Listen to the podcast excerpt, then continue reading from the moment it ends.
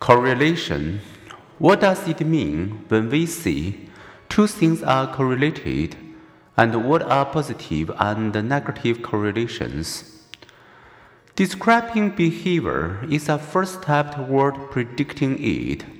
Naturalistic observations and surveys often show us that one trait or behavior is related to another. In such cases, we see the two correlate. A statistical measure help us figure how closely two things vary together, and thus how well either one predicts the other.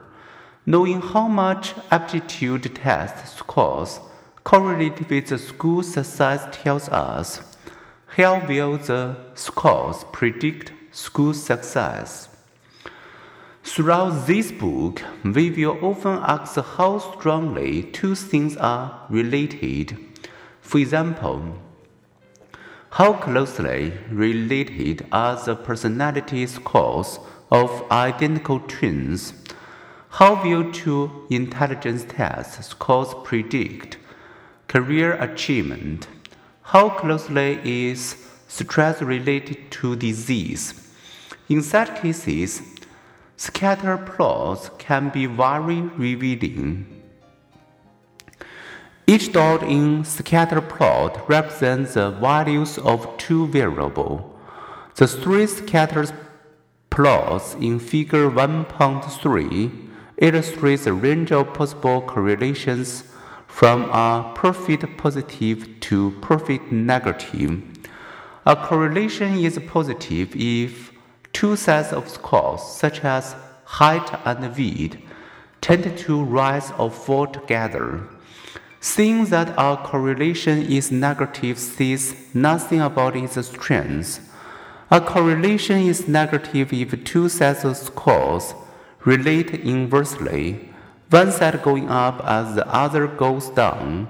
The study of University of Nevada Students discuss early found their reports of inner speech correlated negatively with their reported psychological distress. Those who reported more inner speech tended to report somewhat less psychological distress. Statistics can help us see what the naked eye sometimes misses. To demonstrate this for yourself, try an Im imaginary project. You wonder if tall men are more or less easygoing, so you collect two sets of scores men's heights and men's temperaments. You measure the heights of 20 men and you have someone else independently assess their temperament from 0 to 100. With all the relevant data right in front of you, can you tell whether the correlation between height and reactive temperament is positive, negative, or close to zero? Comparing the columns in Table 1.2, most people detect very little relationship between height and temperament. In fact, the correlation in this imaginary example is positive.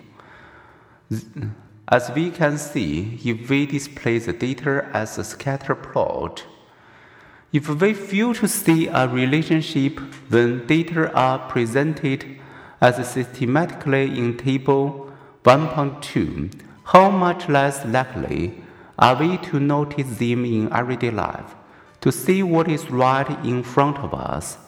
We sometimes need statistical illumination.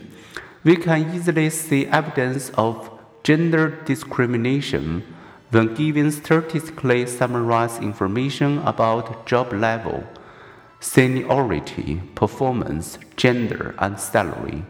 But we often see no discrimination when the same information dribbles case by case.